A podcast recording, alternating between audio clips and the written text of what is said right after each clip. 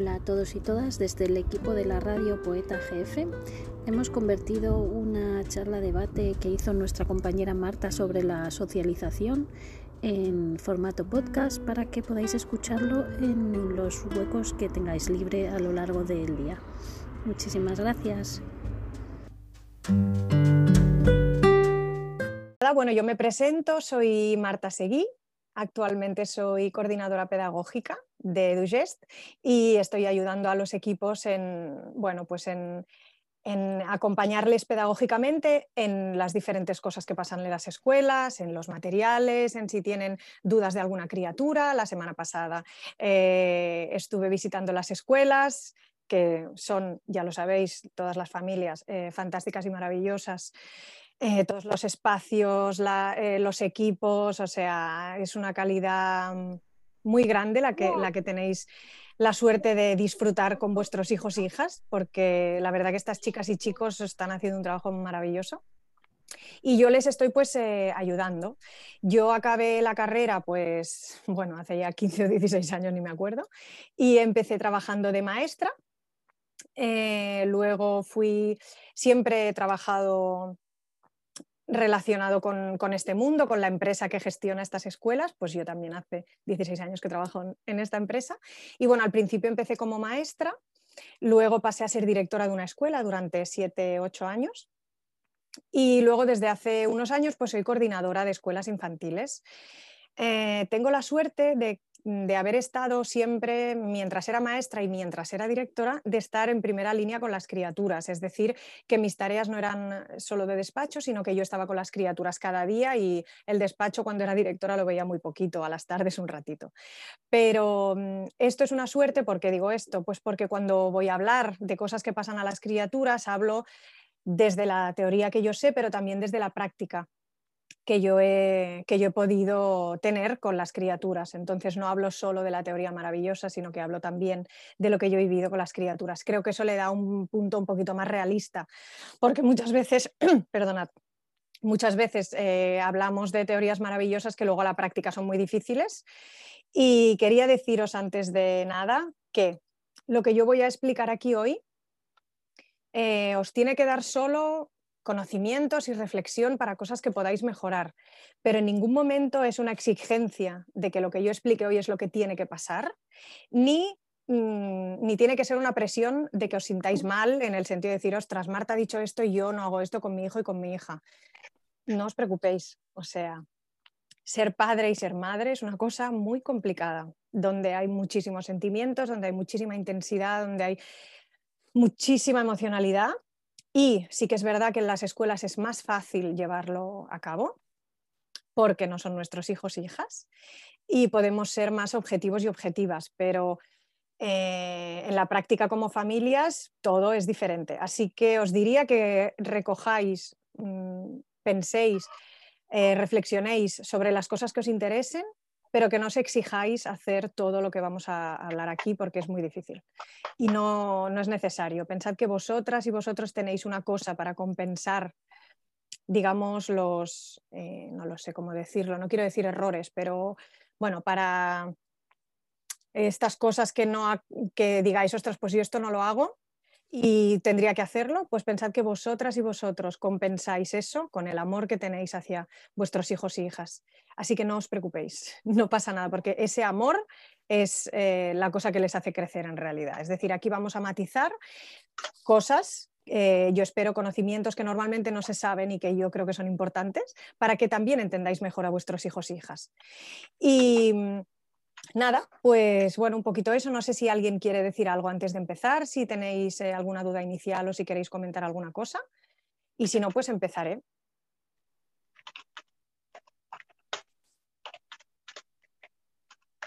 Vale, hay alguien que detecto que tiene, que no está con el modo de silencio. No sé quién es. Ahora no lo veo. No, pues ya está. Vale. Muy bien, pues bueno, yo siempre eh, cuando hago las charlas, eh, bueno, y ahora más que son online, no me gusta mucho verme todo el rato, porque es un poco palo ver mi cara todo el rato. Entonces, yo he preparado una presentación eh, típica de PowerPoint, tampoco os creáis que soy la artista de los digitales, pero eh, que también creo que a veces va bien porque hay muchas familias cuando doy charlas que luego hacen fotos en el, en el PowerPoint para bueno, pues conceptos que, que, he explicado, que os sirven y creo que de manera un poco más visual podéis entender un poco la estructura, ¿vale? Así que yo comparto la presentación.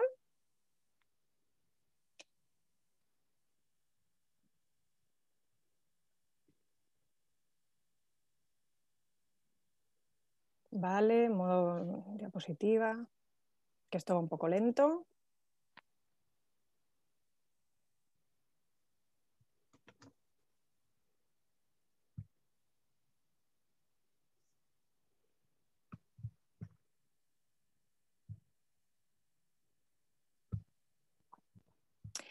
Vale, bueno, pues vamos a empezar a, hablar. Hoy el tema es la socialización. ¿Por qué hablamos de la socialización como tal? A ver, porque normalmente la idea que tenemos en la sociedad es un poco que la socialización trata sobre cuando las criaturas eh, van al parque y se conocen entre ellas, ¿no? en el caso de que no vayan a la escuela, o también es como la herramienta que se desarrolla en la escuela. Ay, pues mira, voy a llevar a mi hijo a la escuela porque así se socializa, ¿no? Como pensando que las criaturas eh, empiezan a socializar en un momento concreto. En realidad, mm, la socialización empieza en cuanto la criatura nace, ¿no? Entonces, eh, lo que vamos a hablar hoy es el desarrollo de esta socialización para que podáis entender, entender mejor a vuestros hijos y hijas en cuanto hacen cosas con otras criaturas o con vosotras y vosotros. Em, entonces, un poquito la estructura que yo quiero explicar es esta diapositiva, que es lo que vamos a hablar en esta charla y en la siguiente, que va a ser en el mes de mayo, em, y qué parte de la socialización, es decir, el contacto con lo que es la otra persona, ¿sí? Esa socialización, ese contacto con la otra persona, sea un igual o sea un familiar, lleva muchas veces a conflictos emocionales que se traducen en desafíos sociales. ¿Qué quiere decir eso? Que, mm, que cuanto más socializamos, más conflictos surgen. Luego veremos por qué. Y estos desafíos son los que las personas adultas que acompañamos a las criaturas, ya sea en crianza o ya sea en la escuela, tenemos que saber, em, tenemos que saber cuál es la mejor manera de acompañarles en esta, en esta socialización. Por eso, eh, el papel de la persona adulta es muy importante y es una de las cosas de las que yo quería hablar hoy, ¿no? de cómo acompañamos a estas criaturas. para hablar y entender cómo les acompañamos, también entran en juego las reglas y los límites, que eso lo trataremos en la próxima charla porque una de las dudas que, tienen, que tenéis muchas familias es ¿y qué normas pongo? ¿y qué reglas pongo? ¿y esto se puede hacer y esto no? ¿y qué le digo cuando hace esto? ¿no? Entonces también es importante eh, bueno, pues, mm, que hablemos de esto, de cómo lo podéis hacer. O la idea que yo tengo en mi experiencia eh, para, para esto. Como os decía, la socialización empieza cuando la criatura nace, y eh, esa socialización empieza ya cuando mm, se mueve y nosotras, eh, las personas adultas, le decimos alguna cosa. Eso es socialización, porque eso es la relación con el otro y la otra. Entonces, la socialización al final es la evolución desde el descubrimiento de, la otra persona, es decir, cuando yo como mm, recién nacido o recién nacida oigo la voz mm, del otro y la otra, hasta que llego a cooperar con ella, hasta que llego a hacer un proyecto juntas, de lo que sea, da igual. Ese es todo el proceso de socialización. Y en estos primeros tres años em, os quiero hablar de eh, la primera socialización y la segunda socialización. Las criaturas cuando nacen, por el momento egocéntrico en el que están y porque todavía están entendiendo qué son ellos y ellas y qué, son, y qué es el otro, ¿sí? Eh, están en un momento cognitivo preparados para una primera socialización. Diríamos que hay dos tipos de socialización inicialmente en estos, en estos años. La primera socialización, que es en el entorno familiar. ¿Esto qué quiere decir? Las criaturas están preparadas para entender que ellos son un elemento de una mini sociedad que es la familia, en la cual ellos son una parte muy importante. Es decir, eh, pues habréis, em, supongo, experimentado el momento en que una criatura pequeña recién nacida eh, llora y cuando llora, las personas adultas de alrededor se acercan para ver por qué llora. Le cogen en brazos, le dan de comer, le cambian el pañal, lo que sea, ¿no?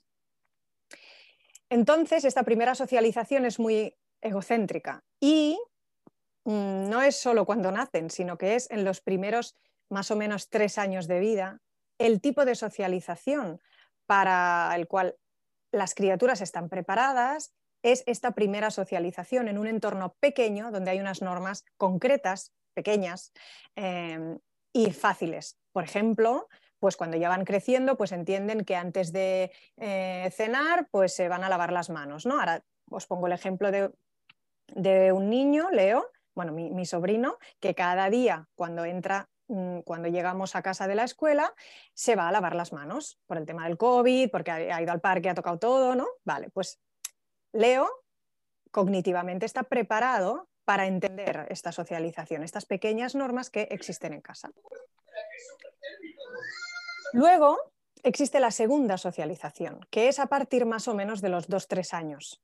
Esta segunda socialización es en el entorno eh, escolar, por decir de alguna manera, es decir, en una institución donde ellos y ellas están con más iguales y tienen que esperar. Es decir, eh, por ejemplo, quiero ir al baño y tengo que pedir permiso, o si es que es así, o me tengo que esperar, tengo que hacer cola para lavarme las manos, ¿no? En ese momento, a partir de los dos, tres años, están preparadas las criaturas para entender ese tipo de socialización y esperar. Antes están en esa primera socialización. Y diréis, ostras, Pedrini, ¿entonces qué? Pues nada. ¿Qué ha pasado? Que tenemos criaturas a las que estáis criando y mm, en la escuela acompañando, que están preparadas cognitivamente para una primera socialización en la familia, pero están en un entorno de segunda socialización. Oh Dios mío, drama. No, tranquilas, tranquilos. No es un drama. Simplemente yo os explico esto para que entendáis que hay muchas cosas que pasan, muchas situaciones que las criaturas todavía no están preparadas para, para entender poco a poco, a medida que les vamos explicando, es verdad que las criaturas cuando entran en la escuela, por ejemplo, eh, no están en, este, en, esta situación de primera socialización, sino en situación de segunda socialización, pero poco a poco van entendiendo y poco a poco se van adaptando porque los seres humanos somos maravillosos y maravillosas. Entonces, no, no, no nos tenemos que preocupar, simplemente al tener esta explicación somos más capaces de empatizar con las cosas que las criaturas pueden hacer en esta edad. No sé si se me entiende lo que estoy explicando porque es un poco así, todo muy pedagógico conceptual. ¿eh? Pero bueno, si tenéis dudas me decís. Pero esto es para explicar que muchas veces les exigimos a las criaturas cosas para las cuales no están todavía preparadas y tenemos que ser pacientes. Por ejemplo, típico ejemplo, compartir. Tienes que compartir esto con eh, el compañero o la compañera en el parque, porque si no, luego no te va a dar, eh, eh, pues mm, si no, luego Marcos no va a querer jugar contigo si ahora no le dejas esto. Es decir, les exigimos cosas para las que estas criaturas no están preparadas. Entonces, podemos hablar del concepto de compartir, podemos proponer, si quieres se la puedes dejar, así eh, podéis jugar juntos o juntas, pero no tendríamos que exigirles, sino que les tendríamos que acompañar con respeto para que ellos vayan entendiendo cómo es el mundo social.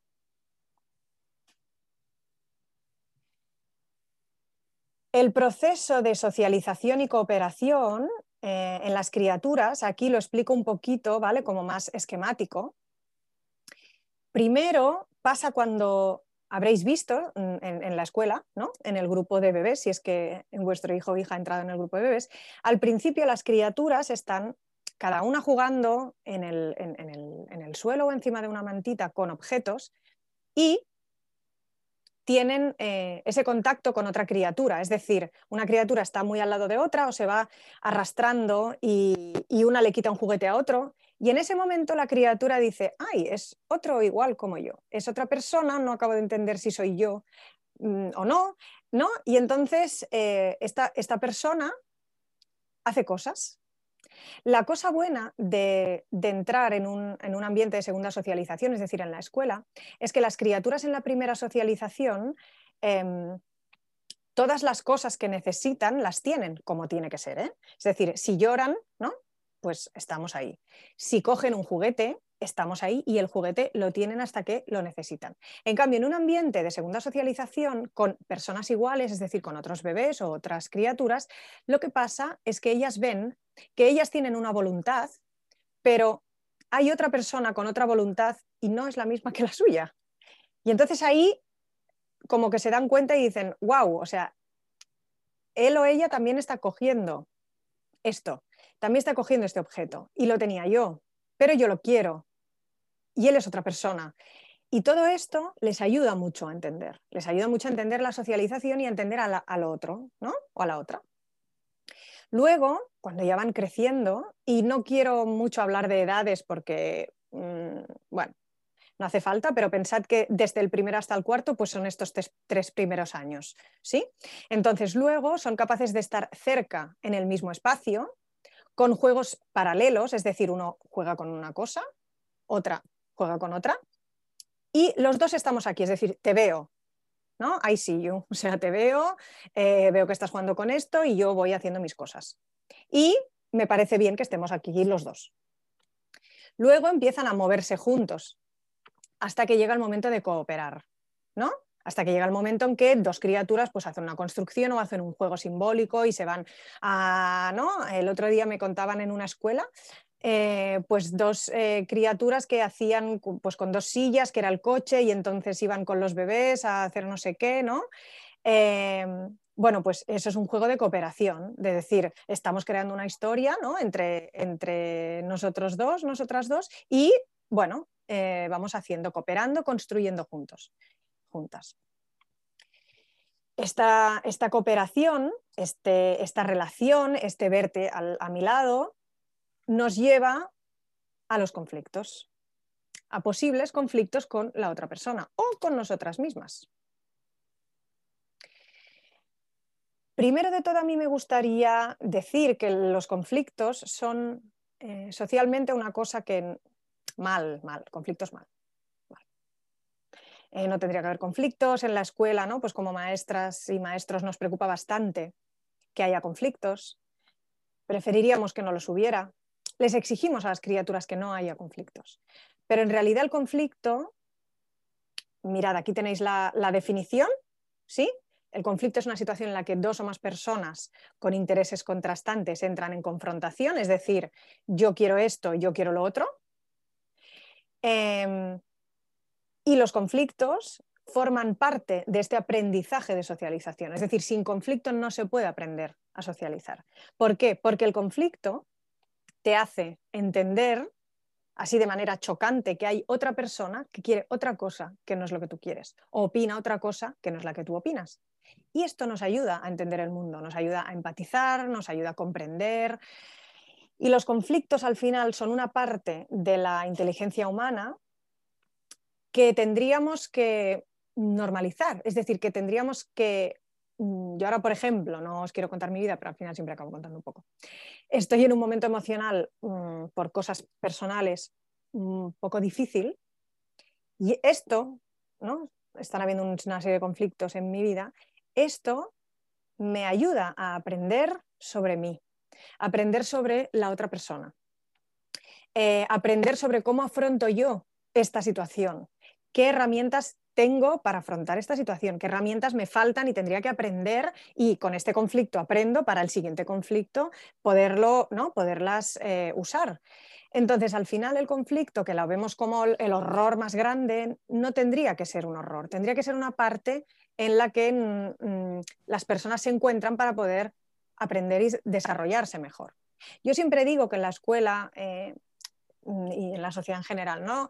Las personas adultas intentamos siempre, pues, ay, pues que mi niño, mi niña eh, se sepan los colores, que los animales, eh, los números, ¿no? Y, hacemos este, bueno, este, este tipo de, de, aprendizajes que creemos que son muy importantes. Para mí, el más importante que se llevarán toda la vida es aprender a gestionar las emociones. Porque ahora, justamente con la pandemia, estamos viviendo un momento en que las personas, hay muchísima gente, el otro día, mira, antes lo, comentábamos, que ha aumentado muchísimo el tanto por ciento de, suicidios entre adolescentes.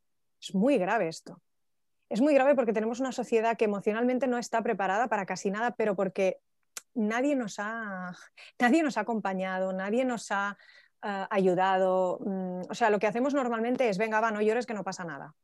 Punto número uno. Dos, venga, va, que ya vas a estar bien y ya verás a mí, ahora que estoy en esta situación, todo el mundo, te preocupes, ya verás, todo irá bien, no sé qué. Yo pienso, no, mm, todo irá bien, hombre, seguro que irá bien, claro, eh, me lo espero, no, no, no, pienso estar en esta situación de tristeza emocional de 40 años, ya, ya me lo espero que irá bien. Pero ahora estoy triste, y tengo que estar triste y no tengo que hacer ver que no estoy triste y tengo que mirar la tristeza de cara y decirle, mm, estoy aquí.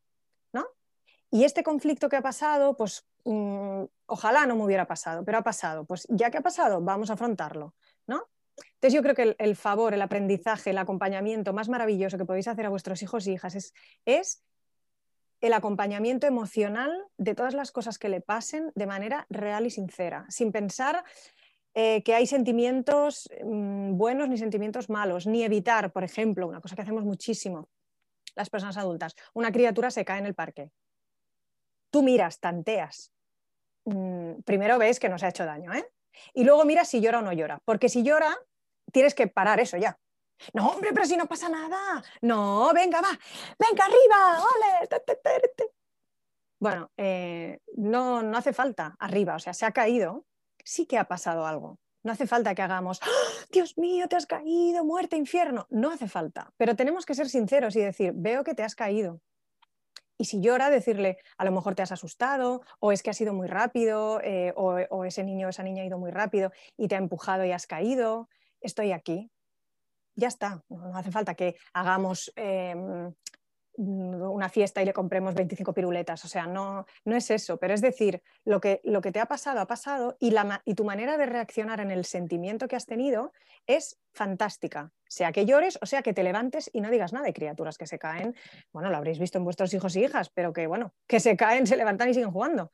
¿Vale? Tampoco hace falta que un poco te refieres, yo creo, a que ellos sientan acogida esa emoción y la sientan validada igualmente. Exacto. Sí, sí. Porque parece que las, como que socialmente hay emociones que tienen una connotación negativa.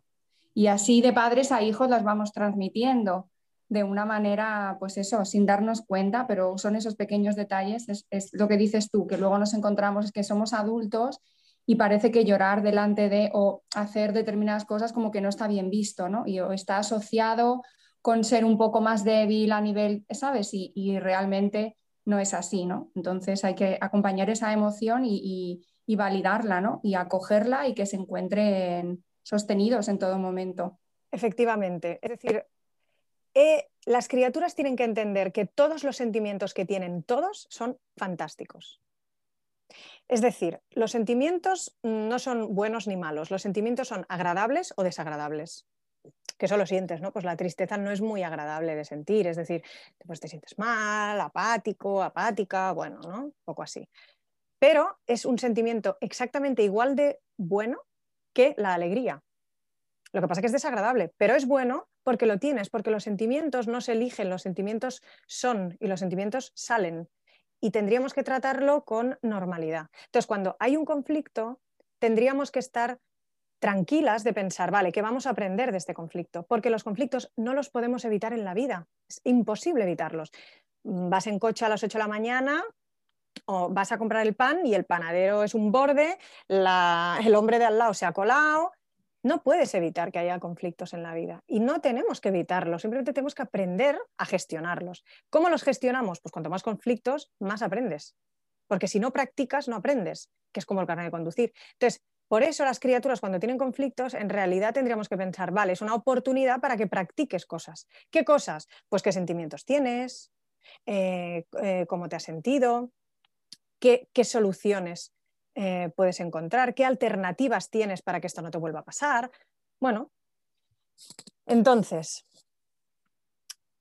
esto es un poco más de lo mismo, pero mm, los conflictos que, que nosotras y nosotros tenemos son importantes para construir nuestro yo. Y lo que es más importante, en el momento en que validamos los sentimientos y los actos de las criaturas, más seguridad les damos a ellos. Para mañana volver a utilizar esta herramienta o para mañana volver a llorar otra vez cuando te caes y te asustas.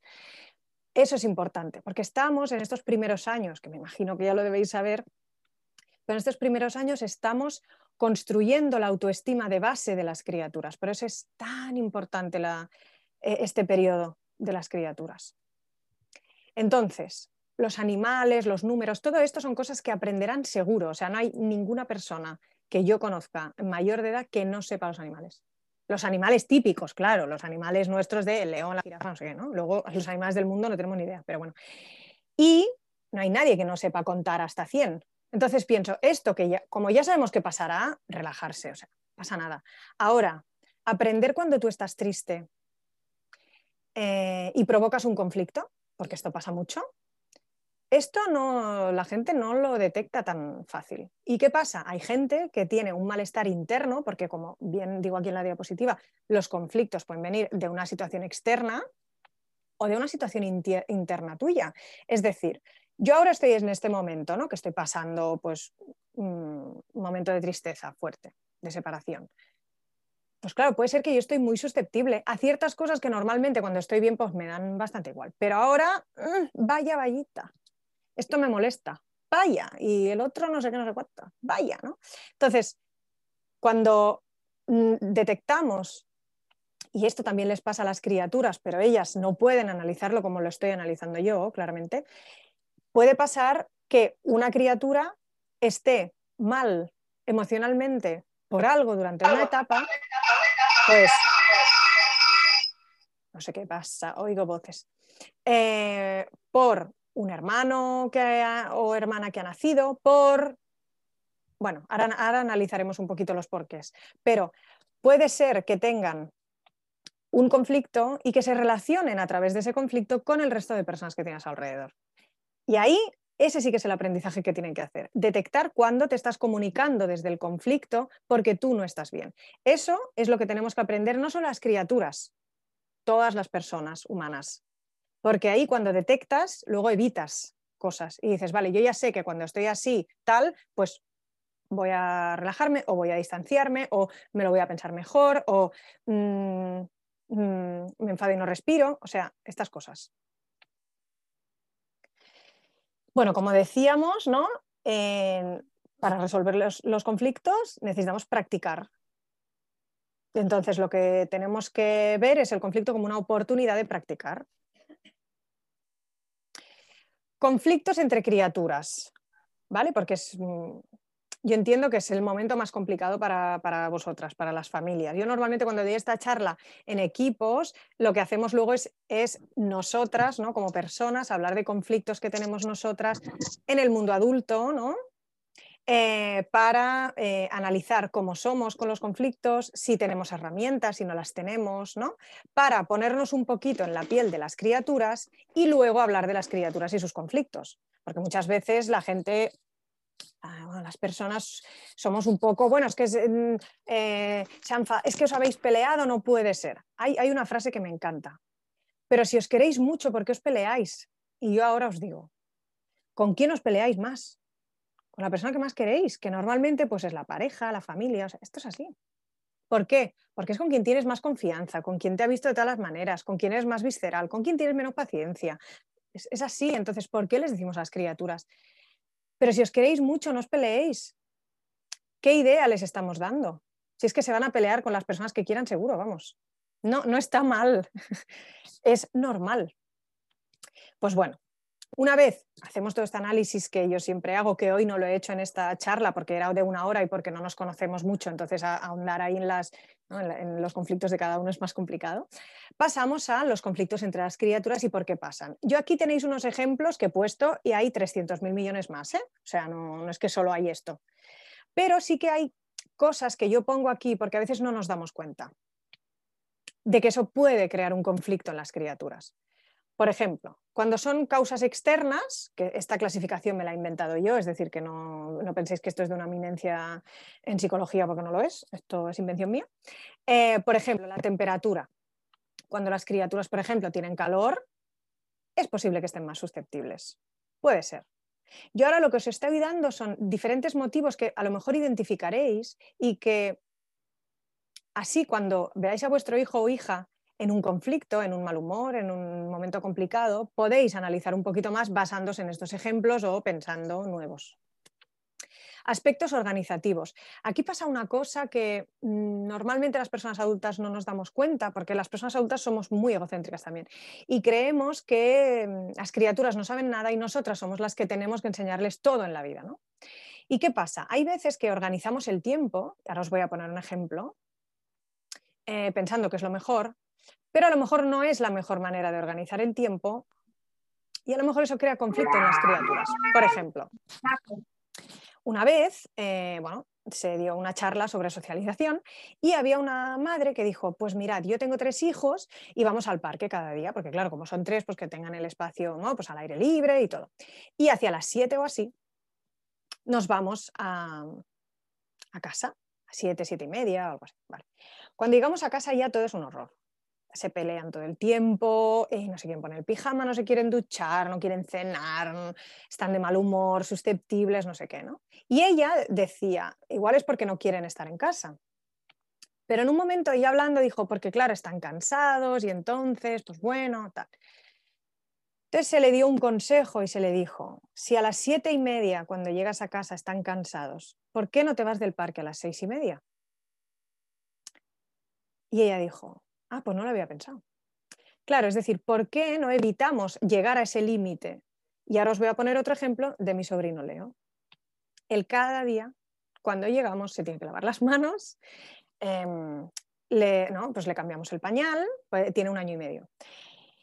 Y según a la hora que lleguemos, ya, ya todo ya va mal. O sea, ya no se quiere lavar las manos, no se quiere cambiar el pañal. Eh, ¿Por qué? Porque empieza a tener hambre y empieza a tener sueño porque igual un día nos hemos alargado más en el parque o hemos visto a no sé quién o vamos a tomar no sé qué y la criatura llega que ya tal. Eso es una mala organización de las personas adultas. No tiene que ver con Leo, que muchas veces lo que hacemos es, hombre, Leo, es que siempre igual, porque claro, venga, va, pero no montes el pollo, pero si estamos aquí, pero no sé qué. O sea, les exigimos a ellos una cosa que es nuestra responsabilidad, que es la organización. Si es una criatura pequeña y a las siete y media no puede más con su vida, pues estate en casa a las cinco para que no llegue a ese estado. Y hazlo todo antes. Pero muchas veces las personas adultas no lo hacemos. ¿Por qué? Porque creemos que tenemos pues ese don de, organización maravilloso sin fisuras. Y no es verdad. ¿No? Vale.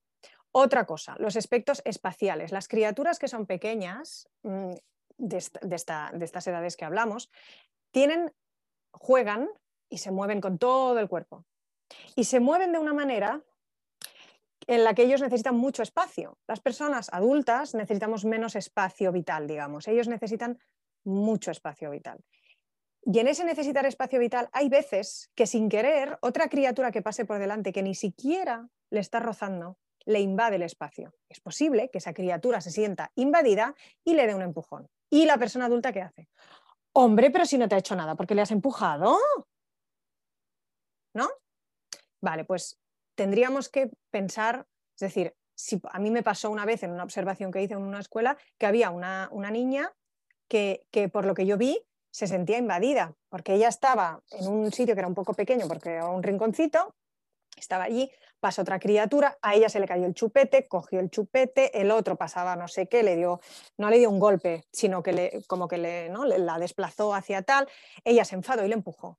Y tú de ahí puedes decir, hombre, esta, mira, pues la he empujado, pues por nada, porque es que no ha pasado nada. Claro, pero es que las criaturas no hace falta que pase algo tipo que le han insultado. Es decir, ellas se pueden sentir invadidas y reaccionar con todo su cuerpo, porque las criaturas reaccionan así.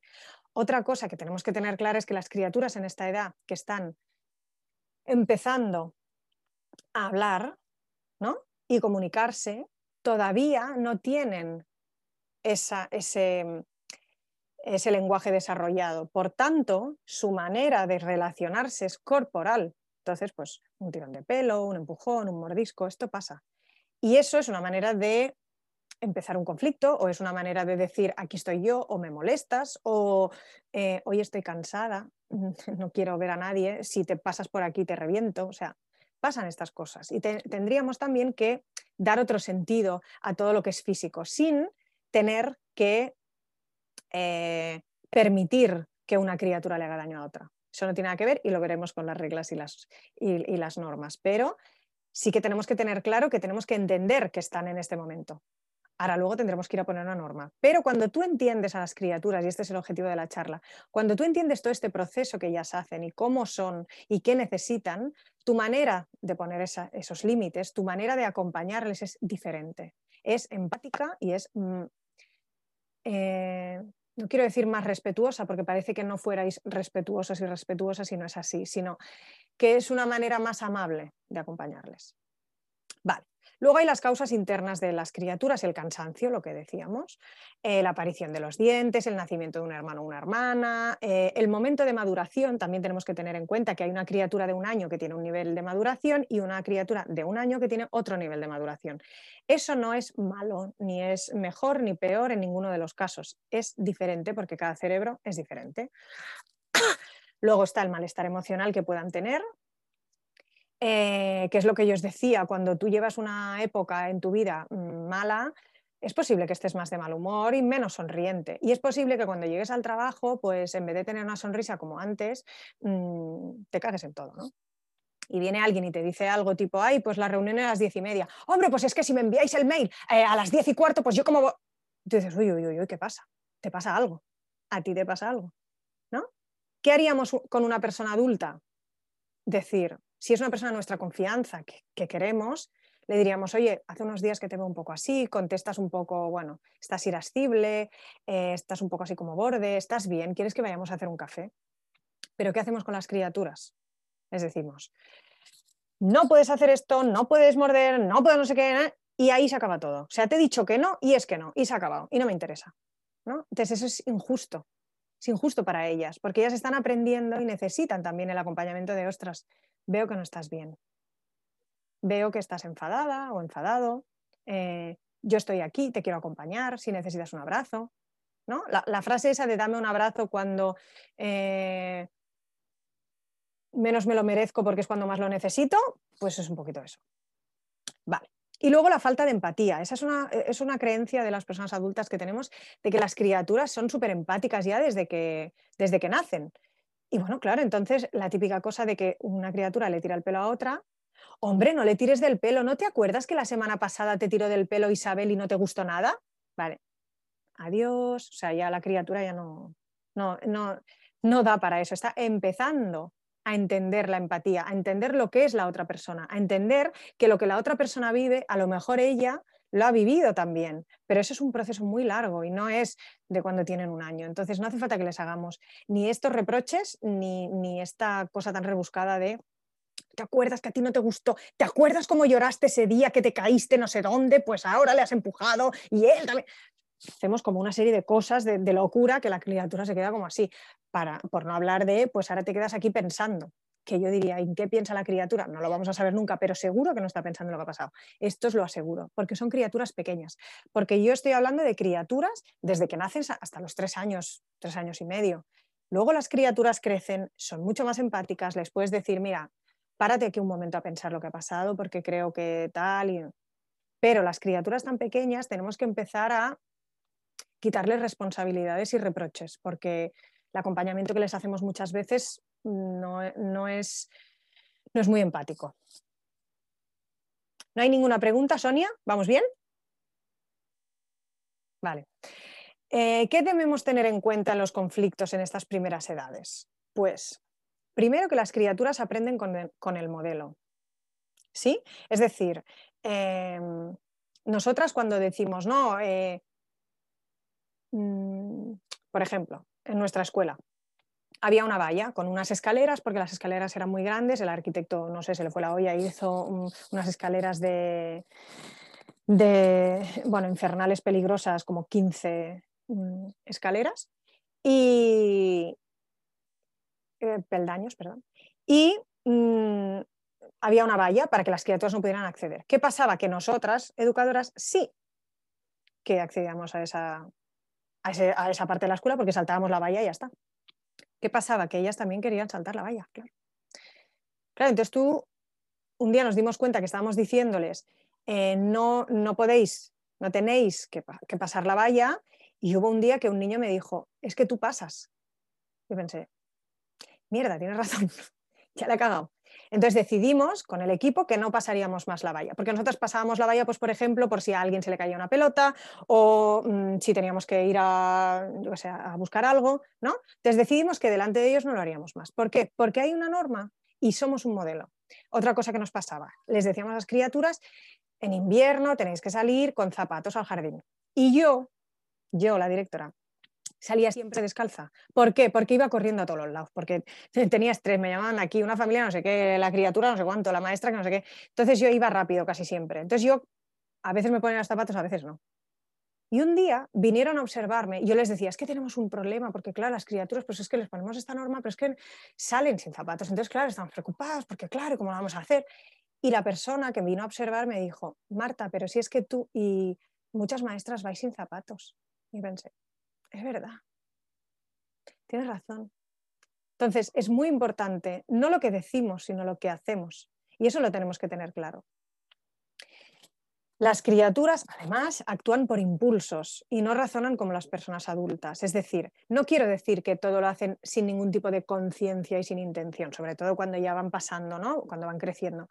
Pero sí que es verdad que es un impulso que a veces no pueden controlar. Y también lo tenemos que tener claro.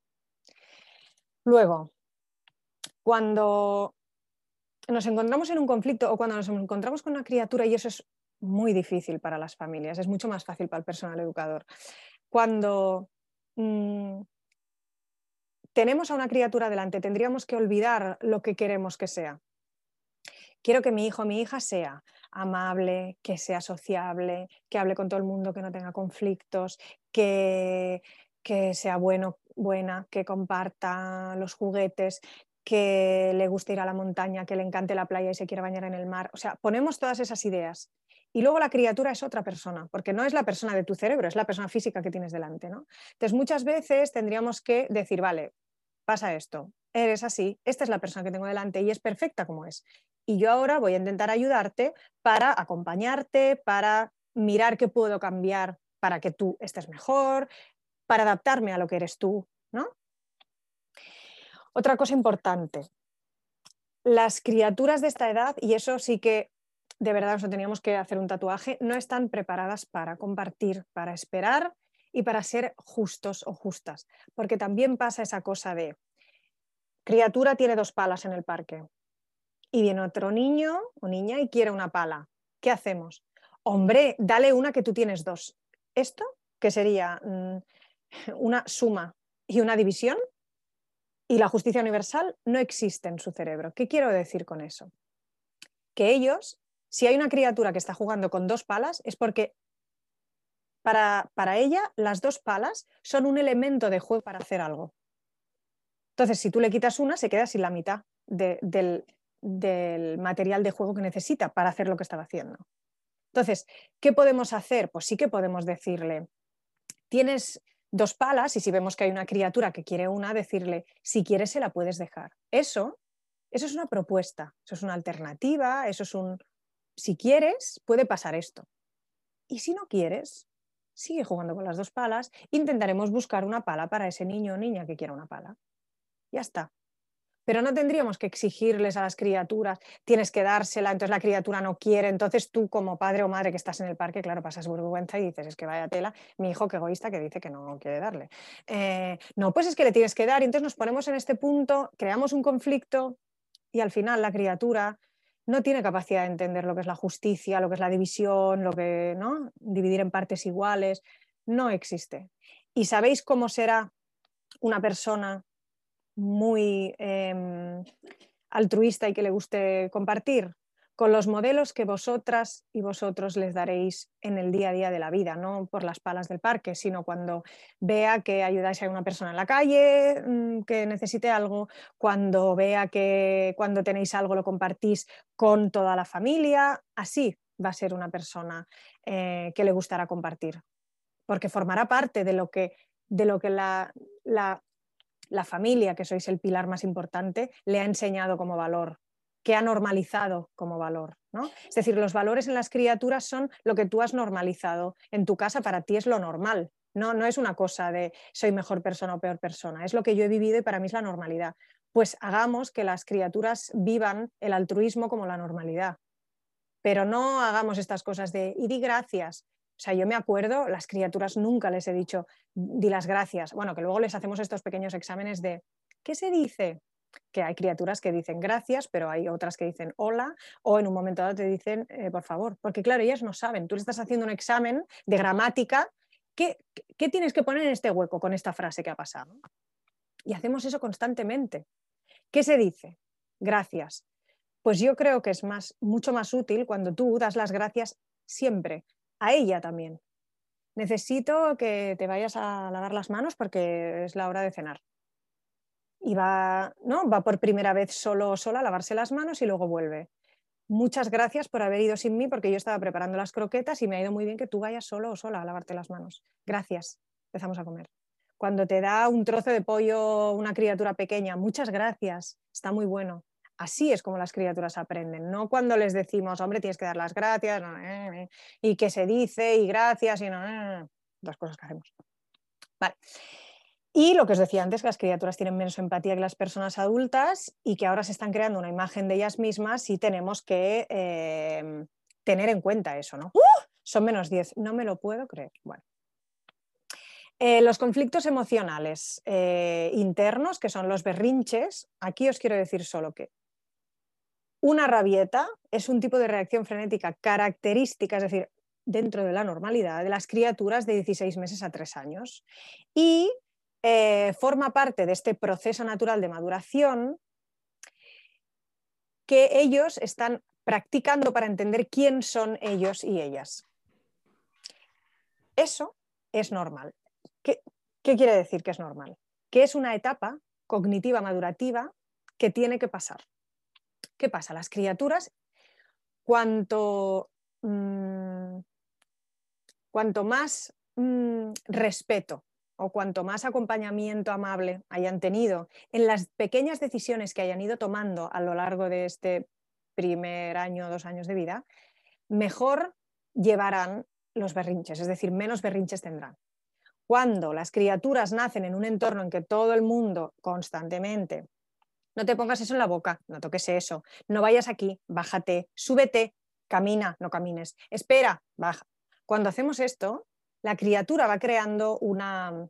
Bueno, no quiero hablar de criaturas. Mm, nosotras como personas adultas, cuando hay alguien a nuestro alrededor que no te deja hacer nada, vamos al cine, no.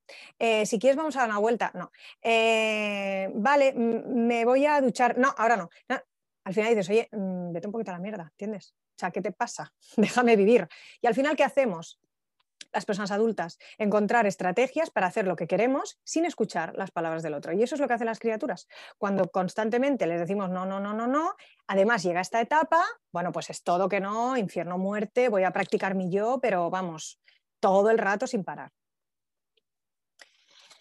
Entonces, Luego seguimos hablando. Otro punto importante que ya hemos estado hablando, que es el acompañamiento de la persona adulta en un conflicto entre criaturas o en un conflicto entre hermanos y hermanas. Tendríamos que, eh, o sea, nuestro papel es narrar y explicar lo que ha pasado sin juicio. Esto es complicadísimo, porque tú como persona adulta tienes un juicio. Es decir, si ahora el hermano mayor le ha quitado el juguete al hermano pequeño, tú piensas, no está bien, tengo que enseñar al hermano mayor que el otro es pequeño y que tiene que no sé qué y que no le tiene que coger el juguete porque el otro es pequeño y ta, ta, ta. Entonces, ¿qué hacemos ya? Hombre, es que, a ver, le has quitado, pero ten un poquito de paciencia, cariño, que es que él también quiere jugar contigo porque eres su hermano mayor y te quiere mucho. Esto, que es una frase normal, detrás de esto hay un reproche que es, hombre, cariño, eres el hermano mayor y yo me espero que tú ya esto lo entiendas, ¿entiendes? Lo que tendríamos que hacer, y también con las criaturas pequeñas, que no son hermanos y hermanas, sino que, son, eh, que están en, en el parque, por ejemplo, sería explicar lo que está pasando, pero sin juicio de nada. ¿Cómo se hace eso? Pues diciendo, eh, tú estabas jugando con esta pala, ahora ha venido este niño, que no conozco de nada, por cierto, eh, y te ha quitado la pala, supongo que no te ha gustado y por eso estás llorando. Y decirle a la otra criatura, es que él tenía la pala y quería seguir jugando y tú se la has quitado. Aquí no hay un juicio, aquí hay una explicación. Es decir, mm, el narrar, pensad que sería como si yo ahora estoy haciendo esta charla, me desmayo, me despierto y os digo, ¿qué ha pasado? Y me decís, pues mira, que estabas dando la charla y ha pasado que no sé qué, no sé. Pues eso. O sea, la criatura necesita entender qué ha pasado. Luego, tenéis que intentar ayudarle a entender la mirada de la otra persona, pero sin el juicio, es decir, fulanito ha venido y te ha quitado la pala porque él también quiere jugar con la pala. No está ni bien ni mal, es lo que ha pasado y te lo explico para que entiendas que la otra persona tiene otra voluntad diferente de la tuya. También en ese momento, si eh, vuestro hijo o hija le ha quitado la pala a la otra persona, al otro niño, le podemos decir, tú querías la pala y se la has quitado. Pero no te puedo permitir que le quites la pala porque estaba jugando él. Necesito, me gustaría que se la devolvieras. Aquí entramos en, otra cosa complicada que es ya para un debate de seis horas, ya solo esto. ¿eh? Pero para que entendáis que lo que tendríamos que hacer es narrar y luego ofrecer una salida, es decir, mm, os pongo otro ejemplo de, mi sobrino Leo. Estaba en el parque, él estaba jugando en medio de un sitio que era para criaturas más grandes. Las criaturas más grandes estaban corriendo, él estaba jugando con la arena y tal. Y pasaron tres criaturas corriendo, le medio empujaron y se cayó y de culo. Entonces se puso a llorar. Entonces fue su madre, que también es maestra, y le dijo, Leo, te has caído porque han pasado estos niños corriendo, ¿no? Entonces, ¿cuál es la, salida que ella le ofreció? Le dijo, aquí están jugando ellos a correr. Si quieres, puedes irte allí, que no hay nadie. Leo se quedó en el mismo sitio y su madre dijo, vale, pues entonces es posible que vuelvan a pasar y te, y te tiren otra vez, ¿no? Estando ella allí, tampoco quiere decir que le dijo, bueno, pues ahí te quedas y volverán a pasar y, y te van a, a romper la cabeza, pero como diciendo, yo te ofrezco una solución. La solución es que si quieres estar más tranquilo para que no te pase eso, aquí tienes un sitio que es para ti. Pero solo es, aquí tienes un sitio que es para ti. No es, hombre, es que estás aquí en medio con estos niños que están corriendo, pues claro, pues es que aquí no tienes que jugar, ni ir a los niños y decir, hombre, es que a ver, vosotros, el niño es pequeño, o sea, el niño es pequeño, pero si ellos tienen 10 años, a lo mejor no están mirando todos los peligros que pueden entrañar para un bebé de un año y medio que está jugando en el parque. O sea, son criaturas. He visto algo en el chat, ¿puede ser? Que se me ha bajado aquí un... ¿No? Sí. A ver. Dime. Una duda cuando les decimos no hagas esto, no hagas lo otro, que acabas de decir que no debemos de hacerlo así, ¿cómo podríamos gestionarlo? Em, cuando son muchos no es poco rato. Cuando son muchos no es poco rato. Gracias. Eso es lo que pone.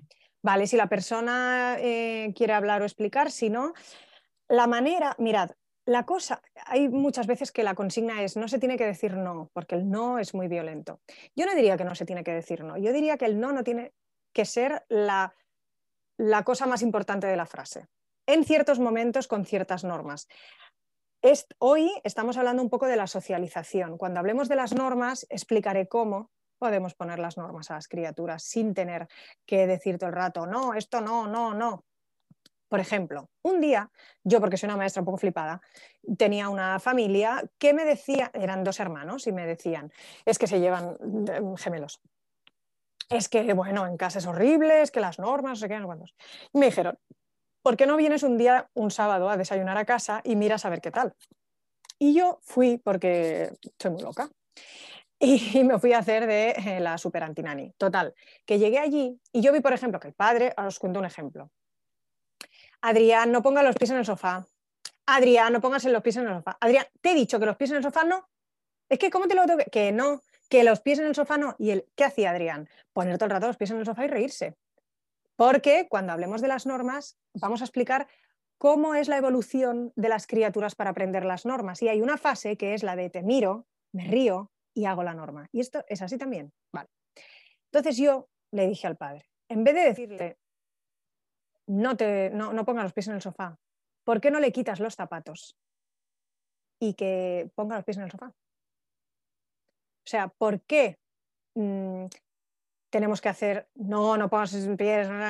Yo le dije, a lo mejor le podemos decir, Adrián, si quieres estar en el sofá, te quito los zapatos. Pero no, quítatelos tú o si quieres, quítate los zapatos. Es decir, si para ti como persona es importante que no se ponga con los zapatos de la calle en el sofá, tú con, con esa solemnidad de persona adulta le dices, para estar en el sofá, prefiero que te quites los zapatos porque así no se ensucia. Coges y le quitas los zapatos. Ya está. Deja los zapatos en la habitación, donde sea. O sea, yo os diría, y ya lo hablaremos cuando hablemos de las normas, pero que en vez de poner el no, el no puede estar dentro de la frase. Pero em, yo os diría que transforméis la frase en un condicional, pero esto es muy difícil, o sea, a mí me ha costado mucho tiempo, mucha práctica, o sea, no, no es fácil. Pero mm, no ponga los pies en el sofá por si pones los pies en el sofá, se ensucia el sofá y prefiero que no se ensucie, te quito los zapatos. No sé si me he explicado. No sé si he respondido a la pregunta.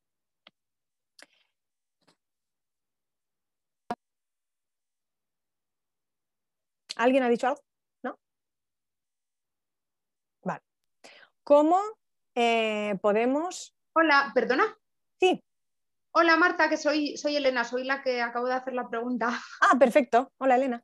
Sí, sí, hola. Eh, sí, gracias. Más o menos, o sea, con el ejemplo que has puesto eh, me vale. Me refiero a, me refería con lo de cuando son muchos noes seguidos. El ejemplo es el que has contado, pero que pasan muchas cosas a la vez. Por ejemplo, momento hay que poner el pijama, acabamos el baño, hay que poner el pijama para dormir y es, eh, no quiere ponerse el pañal, se da la vuelta, no quiere ponerse el pijama, empieza a dar patadas. en vez de estarse quieta, se baja de la cama, o sea, como todo el rato, todo encadenado, que supongo que es el peor momento del día porque a esa hora están agotados. Pero le entra, como tú dices, la risa esa de justo lo que me dices, lo hago y me río. Un hmm. poco esas situaciones en las que sí, habría que hacer el ejemplo que tú has dicho con lo de los zapatos y el sofá, pero claro, son varias cosas a la vez es que no sabes por dónde empezar. Claro, yo te diría que aquí se tienen que medir varias cosas. Es decir, cuando hay un día en el que pasa esto de manera aislada, bueno, puede ser un día. Cuando ves que pasan más, más veces que un día, tenemos que pensar en que igual ha empezado un ciclo en el que la hora de ir a dormir no es la preferida de nuestros hijos y hijas. ¿Por qué? Porque se acaba el día y porque ellos a lo mejor han estado todo el día esperando ese momento que estáis con ellos y ellas. Entonces llegan de la escuela, vamos un poquito al parque y ya, adiós hasta mañana, ¿no? Esto podría ser, podrían ser 30.000 millones de cosas. Yo siempre digo que cuando me ponéis un ejemplo concreto, yo si no conozco a esa criatura, ni sé cómo sois vosotros y vosotras, ni cómo les acompañáis, ni nada, es muy difícil para mí daros una solución que sea efectiva, ¿no? O sea, sería muy ingenuo que yo te diga, pues si haces esto y esto.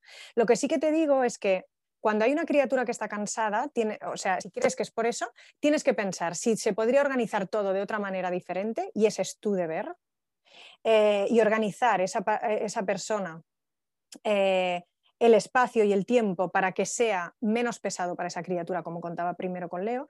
Y si no, si ya está bien organizado, es el timing o lo que sea, pues yo creo que sería importante que eh, prioricemos. Si ahora tiene que ser la hora del baño y la hora de... Mm, o sea, si tiene que ser ahora la hora del baño y la hora de, cenar o tal, o sea, yo como persona adulta tengo que decir, sí, sí, esto tiene que pasar. Es decir, ahora te tengo que, que, bañar y ahora te tengo que poner el pijama. Y si yo he decidido que esto es así porque yo soy la persona adulta y organizo el espacio y el tiempo, yo tengo que estar firme con eso y decir, ya lo sé que no quieres ahora mm, ponerte el pijama, lo siento, pero te lo tengo que poner porque tenemos que ir a cenar. No quiero, no quiero, ya lo sé, es muy difícil. Es difícil porque estás cansada, porque a lo mejor no quieres irte a dormir, pero ahora tiene que pasar esto. Lo siento, yo estaré aquí, intentaré que sea lo más rápido posible.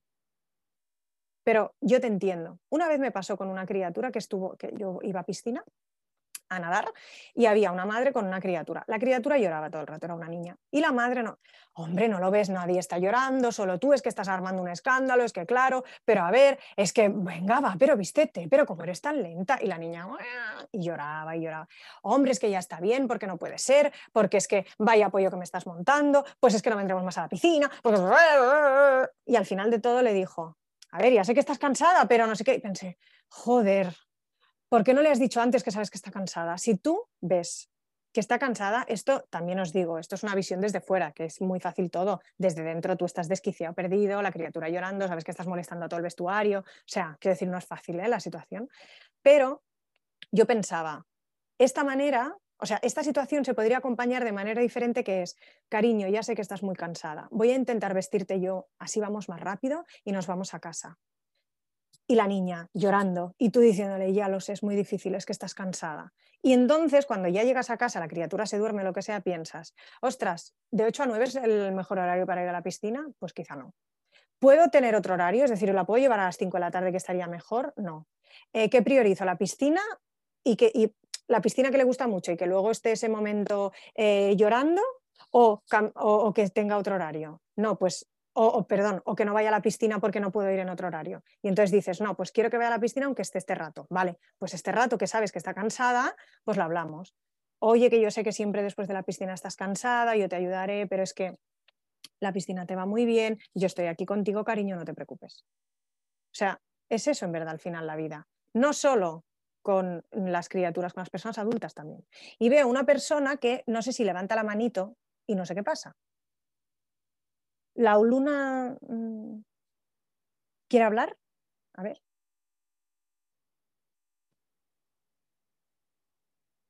Hola. Hola, te oímos. Hola, muy buenas. A ver, lo que he escuchado todo. Mira, yo tengo un problema de mi pequeña. Es el no. Vale, está, acaba de cumplir dos años, pero es un no de ya no quiere comer, no se quiere vestir, es como una persona autónoma que ya quiere decidir sus propias normas. Entonces, sí, yo me comporto como un adulto, le doy sus normas, digo, Luna, no, por favor, esto se hace así. Lo del cansancio lo entiendo, pero hay un momento que en una fase de salen de su, de su guardería y quieren ir al parque, van y es no, no para todo. Y es como, a veces es lo que dices tú, te desquicias. Dices, Dios, tierra, tierra, trágame, por favor, porque encima es que se pone, tú lo ves y dices, Dios, que yo soy así. Hay momentos que yo soy igual que tú, pero y entonces, ¿cómo puedo tratar conmigo mismo? Dios mío. Sí, porque decir, tengo una edad, llevo toda mi vida con esta edad y digo, ¿cómo puedo tratar conmigo mismo? Y cuando veo que me sale una criatura igual que yo, pero es un no, de verdad que no imagináis, chicos, es el no, ¿no? Y le pone la cazadora, se la quita, se desviste, se quiere quitar el pañal. Yo digo, tierra, por favor, ¿qué hago en estos momentos? ¿Qué, qué puedo hacer contigo? la engaño, la, bueno, le hago de todo, me disfrazo, hago de todo, pero no, no es no. Y ahí es cuando ya viene el problema, cuando ya te pones muy duro, digo, tiene que haber un método, tiene que haber algo de que no lleguemos a ese límite. Ya, mira, yo no, un método no te lo puedo dar porque, como digo, sería ingenua si ahora yo, sin conocer a tu hija ni conocerte a ti, te diera una solución que te fuera bien. Esto sería muy ingenuo. Pero, mira, sí que saco varias cosas de esto. Primero, que que tu hija se parezca a ti tiene que ser solo una cosa maravillosa. Es decir, enhorabuena, que bien, los genes han hecho su trabajo y se parece a ti. Otra cosa buena es que si se parece a ti, tú la puedes entender más que nadie. Eso es maravilloso. Otra cosa, decíamos, en esta edad de las rabietas también es la edad del no. Es decir, que es normal que ella esté en esta edad y les pasa a casi todas las criaturas, que llega a un punto que dicen que no. Entonces, tú como persona adulta, ¿cuál es tu papel? Tu papel es, primero, diferenciar qué no puedes aceptar y qué no no puedes aceptar. Por ejemplo, tú dices, oye, programado ir al parque. ¿Cómo se llama tu hija? Luna. Luna. Eh, Luna, vamos a... Eh, no se oye nada. ¿Hola? ¿No se oye? Vamos, sube y arriba yo vengo la ¿Se oye? ¿Se me oye? ¿Sí? Vale. Sí, sí, se te oye. Vale. ¿Te quedas con ellos? Es que hay alguien que está con el micro y no sé si es que esa... Eh... Sonia, ¿puedes mirar quién es? Y... ¿Sí? Es que, es que yo no veo porque tengo la presentación delante y no veo nada, ¿sabes? Vale, yo diría, Luna, ahora te vengo a buscar de la escuela, vamos a ir al parque. Y ella te dice, no. Tú le dices, entonces tú tienes que elegir si ese no lo puedes aceptar o no. Es decir, hay cosas que puedes aceptar que ella elija, como ir al parque o X, y hay cosas que no. Entonces, ella te dice, no, no quiero ir al parque, y tú dices, vale, pues no vamos. ¿Me explico? Es decir, ella, Luna y todas las criaturas de esta edad necesitan ganar algunas guerras. Necesitan ganar algunas guerras, porque forma parte de su identidad. Entonces, hay cosas que no pueden ganar, por ejemplo, tienes que ir a la escuela y tienes que ir a la escuela, o sea, esto va a pasar porque no te puedo dejar en casa y yo irme a trabajar, que es esa guerra, ya la, han perdido. ¿Me estáis oyendo? Es que tengo miedo que... Em, em, hay un participante que se llama Alberto, que es el que tiene la cámara, o sea, la, mm, voz puesta. Y entonces es la que acopla. Pues voy, voy, ya está, ya está. A ver, un momento. Es que sabéis qué pasa, que si habla y hablo yo, no se me oye a mí. Mira, no lo puedo mutear, de verdad.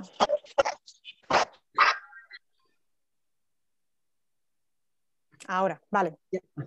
Entonces, si tú dices, vale, pues eh, nos tenemos que, o sea, tienes que ir a la escuela, cuando ella te diga no y se enfade, y se enfadará seguro muchísimo, tú solo puedes acompañarla con amor diciéndole, ya lo sé, cariño, no quieres ir a la escuela porque igual querías estar más rato con papá, pero tienes que ir a la escuela porque yo tengo que ir a trabajar, lo siento, espero que nos veremos luego. Es decir, es esa, es esa cosa de decir, cuando cuando tú dices no, si yo lo puedo aceptar, lo acepto para que ganes una guerra, para que, para que tú sientas que tu voluntad es importante para mí, porque muchas veces las criaturas mm, no consideramos su voluntad, porque como tú como persona adulta tienes miedo de que se te vaya de madre, que se te suba la chepa, que no sé qué, todo esto que tenemos, ya es todo como, no, uy, no, no, no, ella no puede ganar nada. ¿Qué? ¿Decidirse ir al parque? No, porque entonces luego con 15 años eh, será, se irá de rave, no sé qué. No, no, no, no. O sea, ellas tienen que entender que su opinión es importante para nosotras. ¿Qué otra cosa es importante hacer? No preguntar si no podemos respetar la respuesta, que es una cosa que hacemos mucho. Por ejemplo, estamos en casa, sábado por la tarde, a las 4, y vamos a ir a casa de la abuela. ¿Vamos a casa de los abuelos? Y el niño, no, y tú, sí. Vale, ¿para qué preguntas si no respetas? No preguntes. Di, vamos a ir a casa de los abuelos. Ya está. ¿Por qué? Porque yo, que soy la persona adulta, he decidido que la organización familiar de este fin de semana es que vamos a ir a ver a casa de los abuelos. Ya está. Convencidas, tranquilas, sin, eh, o sea, sin dudar. A no ser que tú digas, mira, podemos ir a casa de los abuelos o ir al parque. ¿Queréis ir a casa de los abuelos? No. Vale, pues nos quedamos. ¿Me explico? Es decir, tenemos que darles a las criaturas la sensación, bueno, la sensación y la certeza de que lo que ellas piensan es importante para nosotras y que ellas también pueden modificar una organización, también pueden modificar eh, una situación y su voluntad es importante. Y luego, porque, porque luego habrá muchos momentos en que no podremos respetar esa voluntad. Y ahí un padre me decía, por ejemplo, pues está en un momento Paul que lo pongo en el coche y el coche es el horror más máximo. Él no quiere subir al coche, pero claro, Marta, yo tengo que ir en coche. O sea, es que no puedo. O sea, no, no. Ah, perdón, no, no que no quiere subir al coche, que no quiere ir en la sillita. Pero es que ahí es la seguridad. Sí, sí, sí, lo pasamos nosotros. A nosotros nos ha pasado lo del tema de la silla. Yo ya tengo, a veces que me he sentado en la acera y digo, Dios, no sé, aparezca un ángel porque me. Claro, entonces, Claro, que, tú no puedes dejar que tu hijo vaya que no vaya en la sillita en el coche, porque es su seguridad de su vida. O sea, es que no puedes. Entonces tienes que decidir, vale, tenemos que ir en coche. Yo sé que no le va a gustar la sillita. Y dices, Luna, vamos a ir en coche. Sé que no te gusta ir en la sillita, pero tienes que ir en la sillita. No, no, no. Ya lo sé, cariño, no te gusta nada. Lo siento, te tengo que sentar aquí, ya lo sé, tengo que hacer fuerza porque te tengo que atar esto, pero es que no puedes ir en el coche sin la sillita. No puedes lo siento muchísimo. Intento que, yo qué sé, si tú conduces, pues que mamá esté contigo o mm, mira, si quieres yo ahora cuando entremos, cantamos una canción y empiezas a cantar y Luna solo hace que llorar todo el rato. Bueno, pues nada de cantar, ya lo sé, cariño, estás enfadada. O sea, validemos lo que le está pasando. Es que estás enfadada, yo lo entiendo, es que eres pequeña. Es que no eres una persona adulta que tiene que entender que la seguridad del coche, por si hay un accidente, así tú estás atada y no sé qué. O sea, no puede entender eso. Y no tenemos que exigirle que lo entienda. ¿Qué otra, otra solución? Vale, mm, tenemos que ir en coche. Veo que Luna no le gusta nada la sillita. ¿Tenemos que ir en coche? Es decir, ¿podemos buscar una alternativa que no sea ir en el coche? ¿Sí? Vale. Quiero hacer esta alternativa. Vamos a tardar más en llegar. En vez de 10 minutos es media hora. ¿Sí? ¿Podemos hacerlo? ¿Vamos bien de tiempo? Vale. Pues Luna, Mm, vamos andando. O sea, eso es lo que las personas adultas tenemos que decidir, qué es lo que es necesario, qué es lo que no. Y, en, y, cuando haya cosas que tienen que pasar y que, aunque las criaturas no quieran, les tenemos que acompañar solo con amor, diciendo, ya lo sé, tío. Como cuando... ¿Sabéis lo que es? Bueno, sabéis lo que es no. Habréis oído mil veces esto de te acompaño en el sentimiento, que normalmente se dice cuando una persona fallece, ¿no? Pues con las criaturas yo siempre digo que lo que tenemos que hacer es acompañarlas en el sentimiento que tienen en ese momento. No hace falta que haya fallecido nadie para decirte acompaño en este sentimiento. Es decir, ahora estás enfadada, lo entiendo, lo siento, estoy aquí. Eh, quiero que me compres una piruleta, no te voy a comprar una piruleta, porque son las 8 de la tarde, porque no quiero que comas piruletas, porque no me gusta el azúcar, por X. Y no te voy a comprar la piruleta. Pero entonces no tenemos que comprar la piruleta. Lo que no podemos hacer es decir, no, así como de principio, venga, no, a ver si hay suerte. Y luego ves que te monta el pollo y acabas cediendo. No es que esto esté mal, esto es normal en las personas adultas. El problema es que las criaturas lo, aprenden rapidísimo. Y no es que lo aprendan porque se están subiendo a la chepa, porque se quieren aprovechar de, ti. No, no, es porque aprenden perfectamente cuál es el comportamiento humano y, y cuáles van a ser tus respuestas en ciertas situaciones. Y es normal. Entonces, no, no, no, es un problema de que tu hija, eh, ah, vaya, pues mira todo lo que hace porque en verdad eh, está mimada. No, no. O sea, ella está entendiendo el comportamiento humano y en el entender el comportamiento humano, igual que nosotras, por ejemplo, tú sabes a quién le puedes pedir un favor y a quién no te lo va a hacer en la vida. ¿A quién le pides el favor? A quién sabes que te lo va a hacer. Eso no es aprovecharse de nadie, esto es calibrar a las personas, las personas que tienes delante. ¿A quién llamas cuando estás mal? Pues a la persona que antiguamente te ha escuchado cuando estabas mal, a la que te ha dicho, pues vaya gilipollez, hasta luego, pues no la llamas más. Y eso no es aprovecharte de nadie, eso es buscar tus herramientas para tener, para sobrevivir emocionalmente a las situaciones de la vida, ¿no? Y eso es lo que tendríamos que pensar. Eh, voy a decir una cosa, son las siete y cuarto. Mm, mal. Bueno, mal no, yo estoy encantada de la vida de hacer todo esto, pero me sabe mal por vosotras y vosotros que estáis en casa, eh, bueno, no lo sé. Yo Es que claro. Había dos preguntas más. Dime, yo me quedo el rato que queráis. Simplemente las personas que se tengan que ir, eh, lo entiendo perfectamente, disculpadme, ya os he dicho que soy de chapa fácil y de Wonder, esto ya lo sabía yo, que ahora no me da, me para nada. Pero bueno, como espero veros en la siguiente charla de normas, también podemos seguir con este tema. Dime las preguntas, Sonia.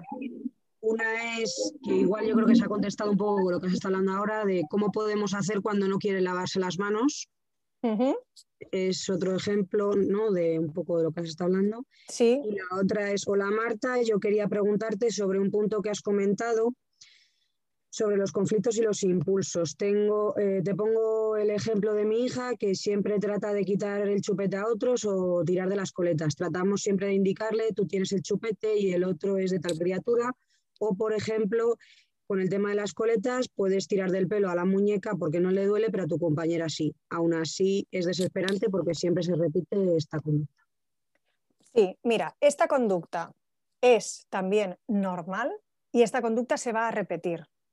Lo que tiene que entender esta criatura es que nosotras como personas adultas no podemos permitir que ella le haga daño o moleste a otra criatura ella lo va a seguir haciendo, ¿eh? O sea, por eso no, os desesperéis, no penséis, oh Dios mío, ¿qué le pasa a mi hija? No le pasa nada. Perdona, Marta, la pregunta la, hice yo y, justo lo que me preocupaba era que, se, está, se convierte como en algo compulsivo casi, entonces era casi lo que más me preocupaba, ¿no? Porque la solución, pues siempre intentamos darle esos recursos, ¿no? Para que, para que deje de hacerlo, pero, pero que me preocupaba más el que sea una conducta casi compulsiva. No te preocupes, no te preocupes, no es compulsiva. Muchas veces no, tenemos, no somos conscientes de las, de las razones por las cuales las criaturas hacen las cosas y muchas veces las criaturas que quitan un chupete o tiran de la coleta o, lo que buscan es la reacción de la otra persona, porque también están en ese principio de empatía.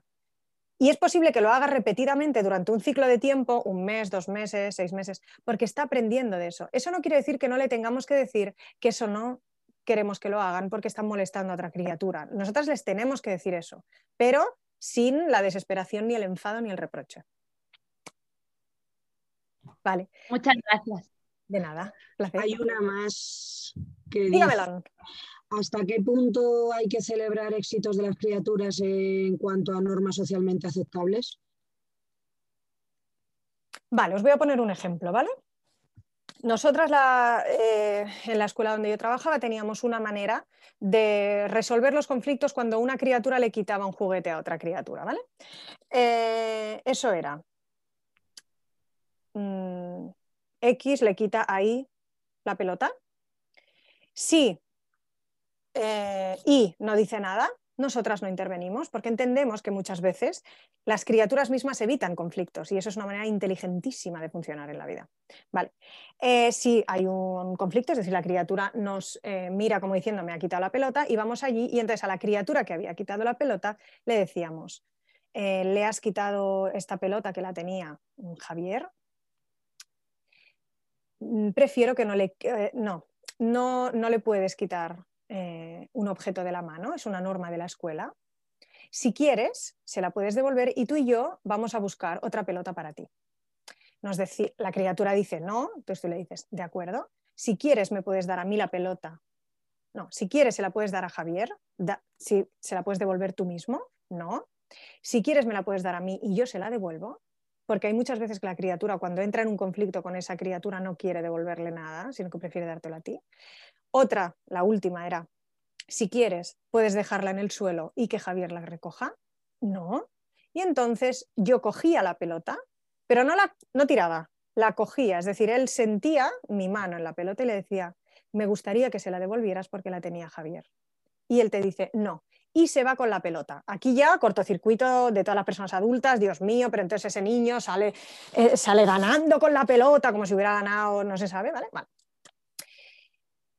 Yo, cuando él me decía que no y se iba con la pelota, le decía, espero que cuando acabes de jugar con la pelota le puedas eh, devolver a Javier la pelota, me gustaría mucho.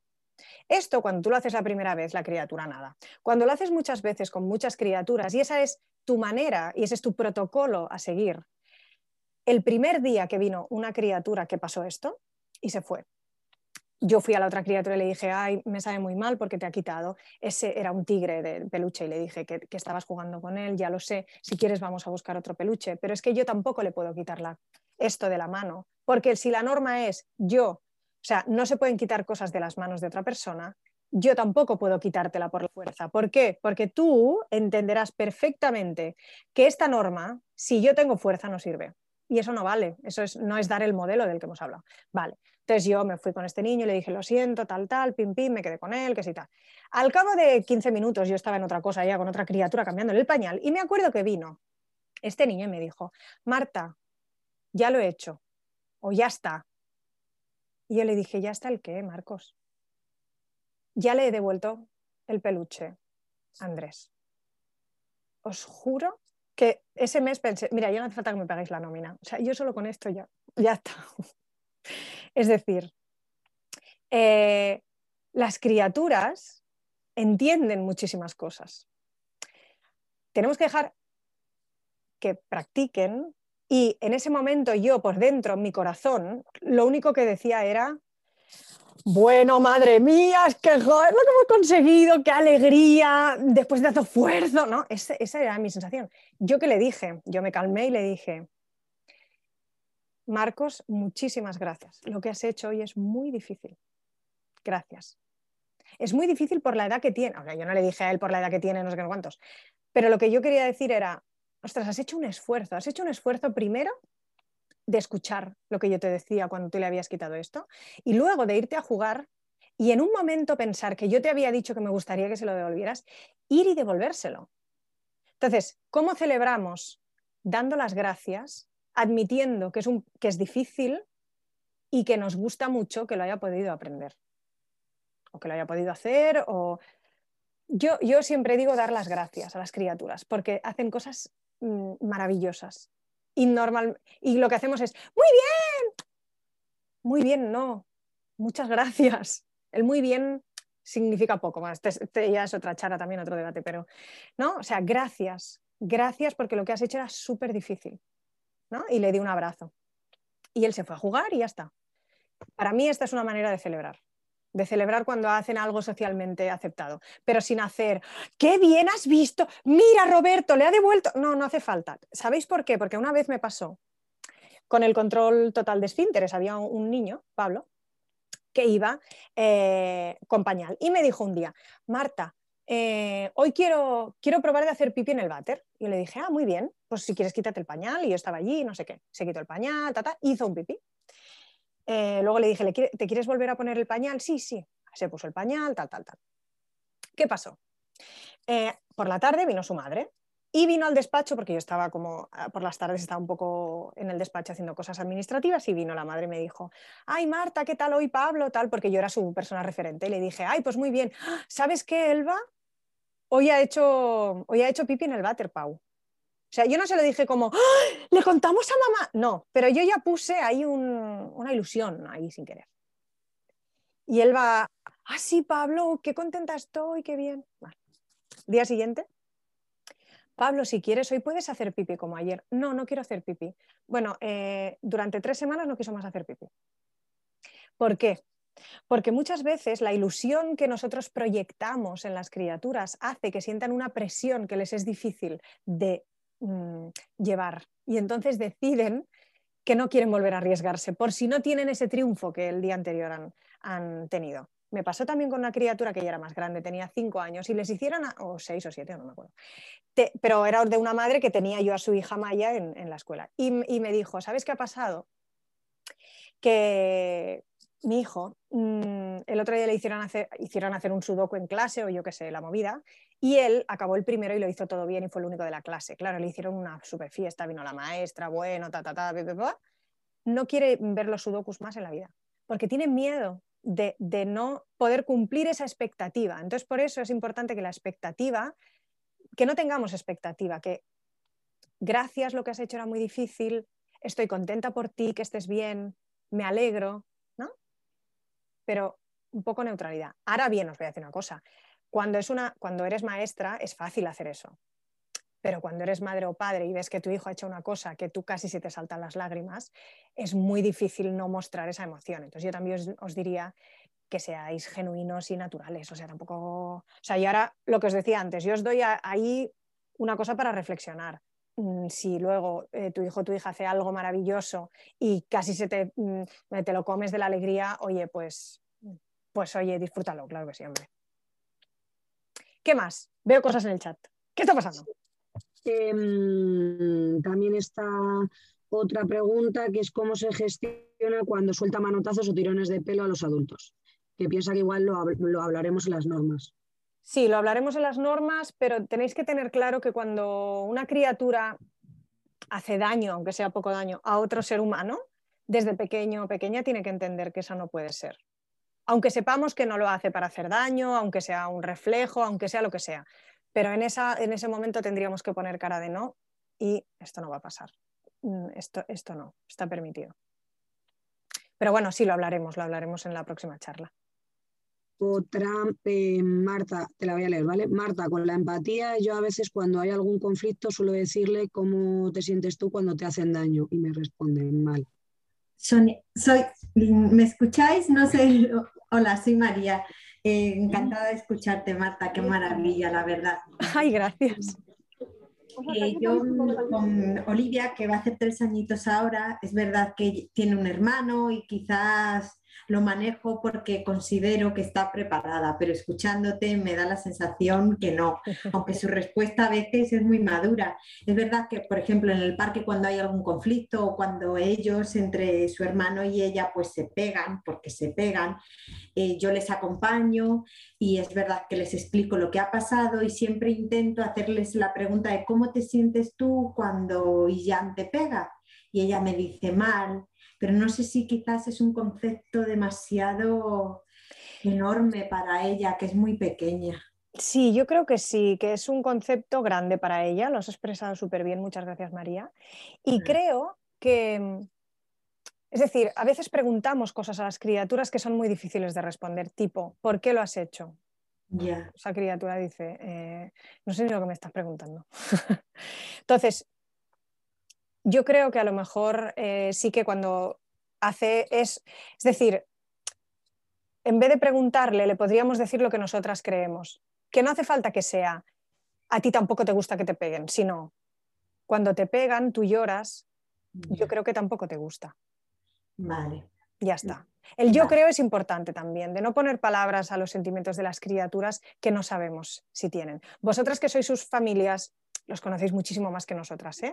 pero que muchas veces también ponemos como los sentimientos eh, y decimos, es que te pasa esto. No lo sé. Yo cuando os he dicho antes lo de la caída, que os he dicho una criatura que llora, yo no le digo, es que, claro, es que te has asustado, sino que digo, a lo mejor te has asustado. A lo mejor, claro, lo que te ha pasado no lo sé, porque como tienes un año y medio y no me lo puedes contar, pues estaremos ahí en la duda. Vale, gracias, Marta. De nada, placer. ¿Qué más, Sonia? Sonia, te tengo currando como una loca, ¿eh? Te lo digo. Nada, más, te han dado las gracias y ya. Ah, muy bien. Vale, pues perfecto. Pues mirad, si, si, vais a estar en la charla siguiente, dejo aquí el, la... Bueno, ya solo queda una diapositiva, que la podemos hablar recordando el próximo día. Nada, muchísimas gracias. Para cualquier duda, nos vemos en la siguiente charla, pero también aquí abajo tenéis mi correo electrónico, que también si tenéis alguna duda, alguna cosa, me podéis explicar. Deciros que también estoy haciendo este acompañamiento y asesoramiento a las escuelas em, de, de EduGest y que si alguna vez quisierais una reunión para hablar de algo que pasa en la escuela o queréis hablar con, la, con vuestro maestro maestra y decís, mira, pues eh, querríamos que estuviera Marta también para ver su punto de vista. Me decís, yo estoy encantada, para eso estoy aquí. Y espero que os haya servido un poco lo que hemos estado hablando. Muchísimas gracias porque veo que al final han sido 45 personas. Estoy alucinada porque pienso, después de todo el día trabajando y todo, tenéis energía para conectaros. Una hora y media mm, en vuestra casa, o sea, os admiro. Muchísimas gracias. Eh, estoy viendo el chat, muchas gracias por vuestras palabras. Y nada, pues nos vemos en la próxima charla que será, seguiremos con la socialización, pero hablaremos de las normas. Y ya está.